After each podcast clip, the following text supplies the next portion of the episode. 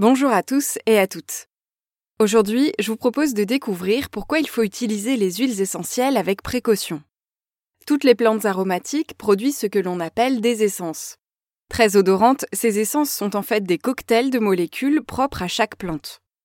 Par exemple, la menthe poivrée contient entre autres de la menthone, de la famille des cétones, et du menthol, de la famille des alcools. La lavande, elle, contient de l'acétate de linalyle et le titri du terpinéol. Les essences ont de très nombreuses propriétés et servent à soigner un très grand nombre de maux. Il existe deux techniques principales pour les récupérer, la distillation et l'expression à froid. La technique la plus répandue est la distillation. On place les parties des plantes dont on veut extraire l'essence dans un alambic traversé par de la vapeur d'eau. À la sortie de l'alambic, la vapeur se condense pour donner un mélange en deux parties, l'huile essentielle et l'hydrolat. L'expression concerne uniquement les agrumes, chez qui l'essence est directement récupérable en pressant le zeste.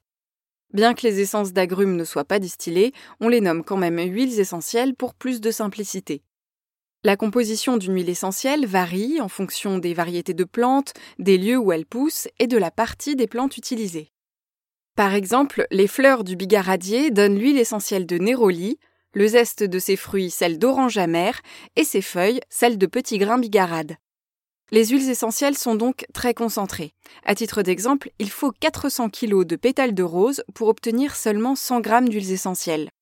C'est donc à la fois leur composition et leur forte concentration en substances actives qui invitent à la prudence.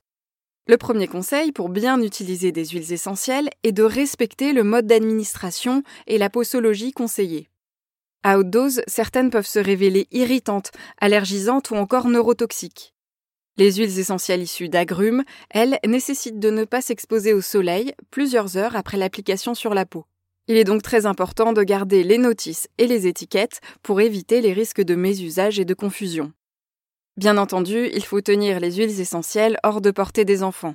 En cas d'ingestion accidentelle, il est recommandé d'appeler le centre antipoison, de ne pas faire vomir son enfant, ni de lui donner du lait. Ensuite, il faut savoir qu'un grand nombre d'huiles essentielles sont déconseillées aux femmes enceintes ou allaitantes, aux enfants et aux personnes âgées ou souffrant de maladies graves.